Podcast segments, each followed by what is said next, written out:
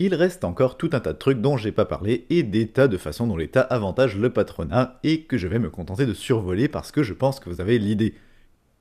Premier truc, quand l'État oblige les gens à acheter et à consommer de certaines façons des produits qui sont fournis par des entreprises privées. Par exemple, l'obligation de racheter régulièrement des manuels scolaires parce que les programmes scolaires changent tout le temps. Ça, c'est magique. À chaque fois que les programmes scolaires changent, pouf, les anciens manuels scolaires perdent immédiatement toute leur valeur et ne peuvent du coup plus être vendus d'occasion, ce qui fait que ça force les gens à racheter des manuels neufs tout le temps. Et grâce à ce système, la durée de vie moyenne d'un manuel ne dépasse pas les 5 ans.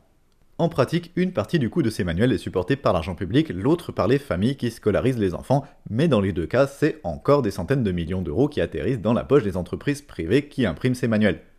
Et pour montrer que ça n'a rien d'anecdotique, en 2011 en France, les ventes de manuels scolaires ont représenté 40,5 millions d'exemplaires pour un chiffre d'affaires de 336,5 millions d'euros quand même, 12% du chiffre d'affaires global du secteur de l'édition. Évidemment, en pratique, la majeure partie de ce fric va à des gros éditeurs comme Hachette et Atier hein, du groupe Lagardère, Nathan Bordas du groupe Editis, etc.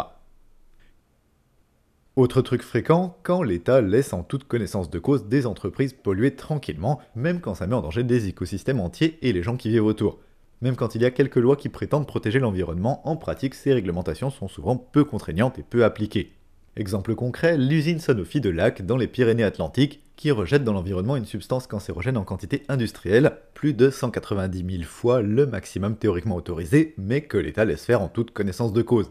Ce n'est pas le seul cas bien sûr, et on pourrait aussi citer toutes les catastrophes industrielles qui se produisent régulièrement, comme les marées noires ou autres, parce qu'il y a peu de contrôle et que les entreprises ne craignent pas les sanctions. Vous vous rappelez l'incendie de Lubrizol en 2019 à Rouen qui avait disséminé presque 10 000 tonnes de produits chimiques dans l'atmosphère sur des dizaines de kilomètres autour Eh bien, il faut savoir que cette même entreprise, Lubrizol, avait déjà provoqué plusieurs fuites de produits chimiques dans l'environnement, dont une fuite de gaz majeure en 2013, hein, pour laquelle elle avait été même condamnée pour négligence l'année suivante, mais une amende dérisoire de 4000 euros. Et puis l'entreprise avait encore refait parler d'elle en 2015 à cause d'une fuite de 2000 litres d'huile cette fois dans le réseau d'évacuation des eaux pluviales de Rouen. Inutile de dire que des condamnations à des amendes aussi ridicules sont juste symboliques et n'ont rien de dissuasif. Le problème, c'est que tout ce qui menace l'environnement en général, que ce soit à petite échelle hein, par des entreprises qui polluent dans leur coin, ou à grande échelle comme le réchauffement climatique, on sait très bien que c'est surtout les pauvres qui vont en souffrir, mais que les bourgeois n'en subiront globalement pas les conséquences, et donc les États s'en foutent, évidemment. Même des mesures qui prétendent aller dans le sens des salariés sont en vrai presque toujours faites dans l'intérêt du patronat. Par exemple, les 35 heures. Elles servent régulièrement d'épouvantail à la droite et au patronat, qui sont de mauvaise foi, hein, je rappelle, sauf qu'en vrai, ça a été une réduction du temps de travail en trompe-l'œil, et ça a surtout servi au PS au pouvoir à flexibiliser énormément ce temps de travail, comme on dit. Il faut savoir que 35 heures, ce n'est pas un horaire maximum autorisé, en fait, juste l'horaire légal au-delà duquel les heures supplémentaires sont majorées mais surtout le calcul de ce temps de travail peut se faire sur l'année, ce qui fait que le patronat peut faire bosser les gens jusqu'à 48 heures une semaine ou 44 heures pendant 12 semaines d'affilée si ça l'arrange, sans avoir à payer la moindre sup. Ou à l'inverse, il peut aussi arrêter la production et faire chômer ses salariés sans avoir à payer de chômage partiel. Bien sûr, cette réduction du temps de travail a été un prétexte de plus pour donner encore plein de fric aux entreprises, sous forme d'exonération de cotisations patronales. Cette chère Martine Aubry se félicitait d'ailleurs visiblement que sa mesure n'ait pas coûté d'argent au patronat, eh ben écoute, on est ravi de l'apprendre. Sinon, on pourrait aussi citer toutes les mesures protectionnistes que les États mettent en place pour avantager les entreprises nationales par rapport aux autres. Bon, ici, je ne vais pas avoir le temps de faire une analyse approfondie du protectionnisme, je vous ai mis un article qui explore bien le sujet en lien si vous voulez creuser. Mais ce qu'il faut bien comprendre, c'est que si les États sont au service des capitalistes en général, ils servent quand même avant tout les intérêts de leur bourgeoisie nationale en priorité et cherchent en priorité à avantager les entreprises nationales par rapport aux entreprises étrangères. Pourquoi? Eh bien tout simplement parce que c'est avant tout ces entreprises-là qui sont les mieux placées pour faire du lobbying et corrompre les décideurs et décideuses politiques. C'est ces entreprises qui ont le plus d'entrées au Parlement par exemple, parce qu'elles sont là depuis plus longtemps et que toute entreprise va d'abord essayer de s'assurer de ses intérêts là où elle est le plus implantée. Du coup, en général, les entreprises concentrent leurs efforts de lobbying et de corruption d'élus en priorité sur les zones géographiques où elles sont le plus implantées, c'est logique, et donc d'abord dans leur pays d'origine. Et puis c'est aussi les entreprises nationales qui contrôlent les médias nationaux pour les mêmes raisons, et donc à qui les élus doivent leur élection et dont ils dépendent pour être réélus. Et donc les États privilégient toujours leurs entreprises et mettent en place autant qu'ils peuvent des tas de mesures protectionnistes, plus ou moins assumées, pour aider les entreprises nationales à être plus compétitives que les autres. Ça peut être des aides et des subventions réservées aux entreprises nationales, des barrières douanières sous différents prétextes pour augmenter artificiellement le prix des produits vendus par les entreprises étrangères, voire carrément interdire leur vente, ou encore d'autres trucs pour ajouter de façon détournée des obstacles à la concurrence des produits étrangers. Bien sûr, on nous vend toujours ce protectionnisme comme s'il était fait dans l'intérêt des travailleuses et travailleurs et pour préserver l'emploi, mais en vrai, c'est pas du tout le cas et c'est fait à 100% dans l'intérêt du patronat. D'ailleurs, la plupart du temps, les États font même du protectionnisme d'un côté dans certains domaines, mais en même temps font pression autant qu'ils peuvent à l'international pour du libre-échange dans d'autres domaines, parce que dans certains domaines, les entreprises nationales sont plus compétitives que les entreprises étrangères, et donc sont avantagées si la concurrence est libre, mais par contre, dans d'autres domaines, c'est le contraire et les entreprises nationales sont moins compétitives et n'ont pas du tout intérêt à ce que les entreprises étrangères viennent leur grignoter des parts de marché. Par exemple, avant la Deuxième Guerre mondiale, les États-Unis étaient surtout protectionnistes parce que leur industrie était en développement et avait besoin d'un monopole sur leur marché intérieur très important, et ça aurait pas été une bonne idée du tout pour eux de permettre aux industries européennes, qui étaient plus avancées technologiquement à l'époque, de venir leur faire concurrence sur ce marché intérieur. Par contre, après la Deuxième Guerre mondiale, la donne avait totalement changé parce que l'industrie américaine s'était énormément développée et était devenue plus compétitive que les autres, alors qu'une partie des industries européennes était en ruine à cause de la guerre, et donc à partir de là, les États-Unis se sont mis à défendre le libre-échange un peu partout. Bien sûr, les politiciens et politiciennes qui mettent en place ces mesures se cachent derrière des motivations idéologiques et essayent toujours de nous faire croire qu'ils feraient tout ça dans l'intérêt de la population. Par exemple, le libre-échange, on nous explique que ça augmente la concurrence et fait baisser les prix, et donc que ça augmenterait le pouvoir d'achat des gens en général, et puis à l'inverse, le protectionnisme protégerait les emplois, permettrait d'éviter les délocalisations, etc. Mais en vrai, les deux entretiennent la concurrence capitaliste et servent surtout les intérêts du patronat et pas les nôtres.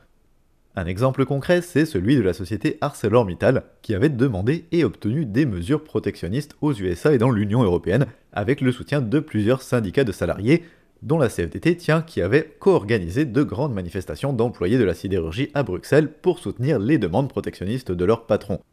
Ces mesures protectionnistes ont permis à ArcelorMittal de faire des milliards d'euros de bénéfices et ça n'a pas empêché la société dans le même temps de mettre des travailleurs et travailleuses en chômage partiel, de fermer des usines et de supprimer des milliers d'emplois. Si le sujet de l'arnaque qu'est le protectionnisme pour notre camp social vous intéresse, je vous invite à lire l'excellent article que j'ai mis en lien et qui approfondit mieux le sujet. Ensuite, vous avez toute l'inaction des États face à la pauvreté. L'État laisse littéralement les gens crever à la rue par milliers, il suffit de voir comment le numéro d'accueil, le 115, est débordé et laissé en manque de moyens, à tel point qu'il est obligé de refuser plus de la moitié des demandes d'hébergement d'urgence qui lui sont faites.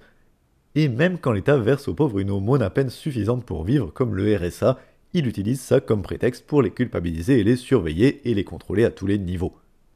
Mais l'État va encore plus loin et ne se contente pas de juste pas aider les pauvres, mais il leur fait carrément la guerre. Il suffit de voir les expulsions locatives faites par la police quelques jours avant le début de la trêve hivernale par exemple, ou les démantèlements de campements de SDF en plein hiver quand des flics lacèrent carrément leur tente au cutter. Sans parler de l'immonde mobilier urbain anti-SDF que les villes installent un peu partout, qui vise à chasser les pauvres des centres-villes pour déplacer la misère ailleurs et préserver la tranquillité d'esprit des bourgeois ou encore des contrôles dans les transports en commun qui servent là aussi à faire la chasse aux pauvres et aux sans-papiers, parce que c'est principalement eux qui n'ont pas les moyens de payer leurs tickets. Bref, dans le même temps qu'ils distribuent l'argent public au patronat sans compter, l'État mène une guerre permanente et sans merci aux pauvres et aux miséreux. Et puis j'ai même pas parlé dans cet épisode des plus grands crimes que les États commettent pour le compte des capitalistes, c'est-à-dire les guerres et la colonisation, pour aller s'accaparer des ressources naturelles ou s'approprier de nouveaux marchés commerciaux, ici encore au profit de la bourgeoisie nationale et des entreprises nationales. Les guerres, c'est toujours pareil, hein. c'est les pauvres qu'on envoie s'entretuer et verser leur sang, supposément pour la patrie, et c'est les riches qui en récoltent toujours les bénéfices.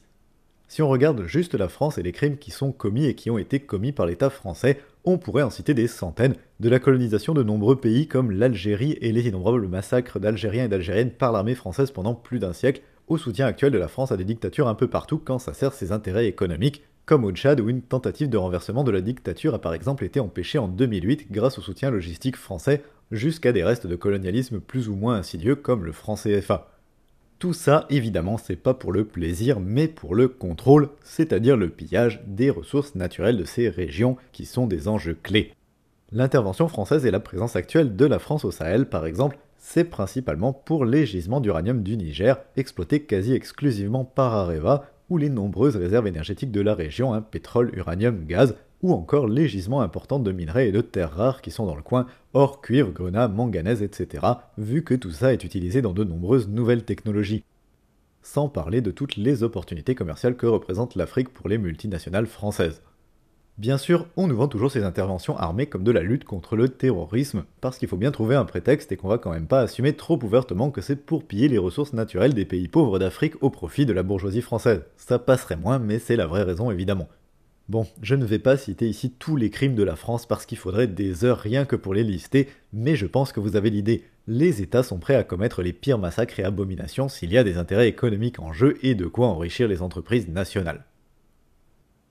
Bon, je vais arrêter là les exemples, il y en a déjà beaucoup, et si tout ce que je viens de dire vous donne pas encore envie de cramer des trucs, dites-vous bien que malgré la longueur de cet épisode et la quantité d'exemples, je n'ai pu citer qu'une toute petite partie des crimes et des dégueulasseries qui sont commis par les États et par les élus. Ce qu'il faut retenir, c'est que pratiquement tout ce que fait l'État et tout ce que font les collectivités de toutes les tailles, dans pratiquement tous les domaines, peut être analysé sous cet angle, des élus qui tentent de donner le maximum d'argent public possible à des entreprises et d'avantager les entreprises et les riches de toutes les façons possibles et imaginables, parce que tous ces gens-là sont corrompus et dépendent du patronat d'une façon ou d'une autre.